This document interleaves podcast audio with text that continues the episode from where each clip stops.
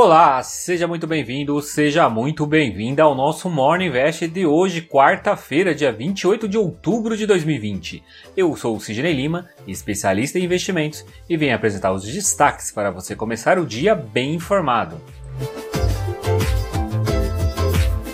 E lá se foi novamente os 100 mil pontos.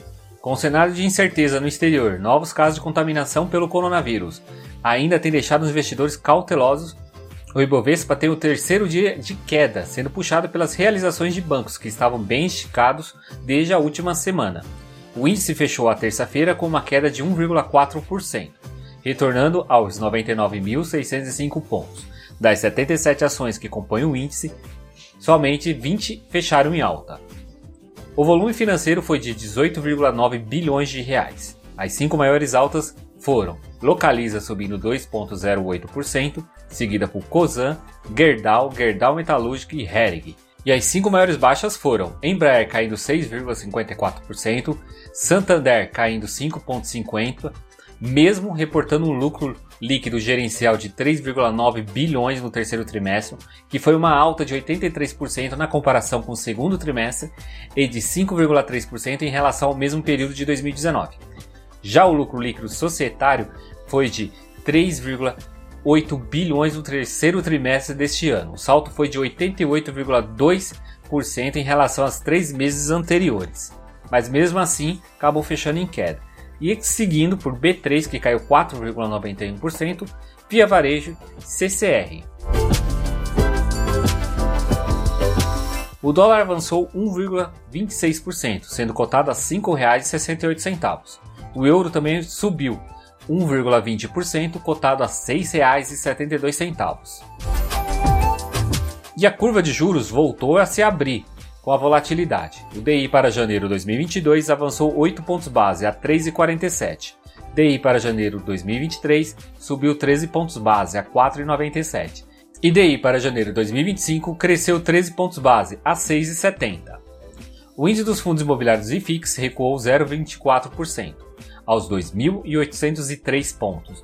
A maior alta foi do fundo imobiliário Aliança Trust, subindo 1,40, e a maior baixa foi do fundo imobiliário Kinea Rendimentos, caindo 1,80. O presidente americano Donald Trump demonstrou ter desistido do acordo sobre o pacote de estímulos à economia antes das eleições, que acontecerá na próxima terça-feira, dia 3. Pouco antes de viajar para continuar sua campanha, em uma rede social, ele voltou a acusar a presidente da Câmara, Nancy Pelosi, que é aliados democratas estão querendo um acordo para garantir recursos em cidades mal administradas por eles. Com isso, a bolsa americana não terminou o dia em uma única direção. A Dow Jones e a S&P 500 caíram 0,80 e 0,30 respectivamente. E a Nasdaq avançou 0,64%. E na Europa, a França está se tornando o epicentro da pandemia nessa segunda onda, com hospitais chegando ao limite. O governo local está se sentindo pressionado a adotar medidas mais restritivas. E na agenda de hoje teremos nos Estados Unidos o número das hipotecas americanas, também a divulgação de balanço comercial e estoque de petróleo.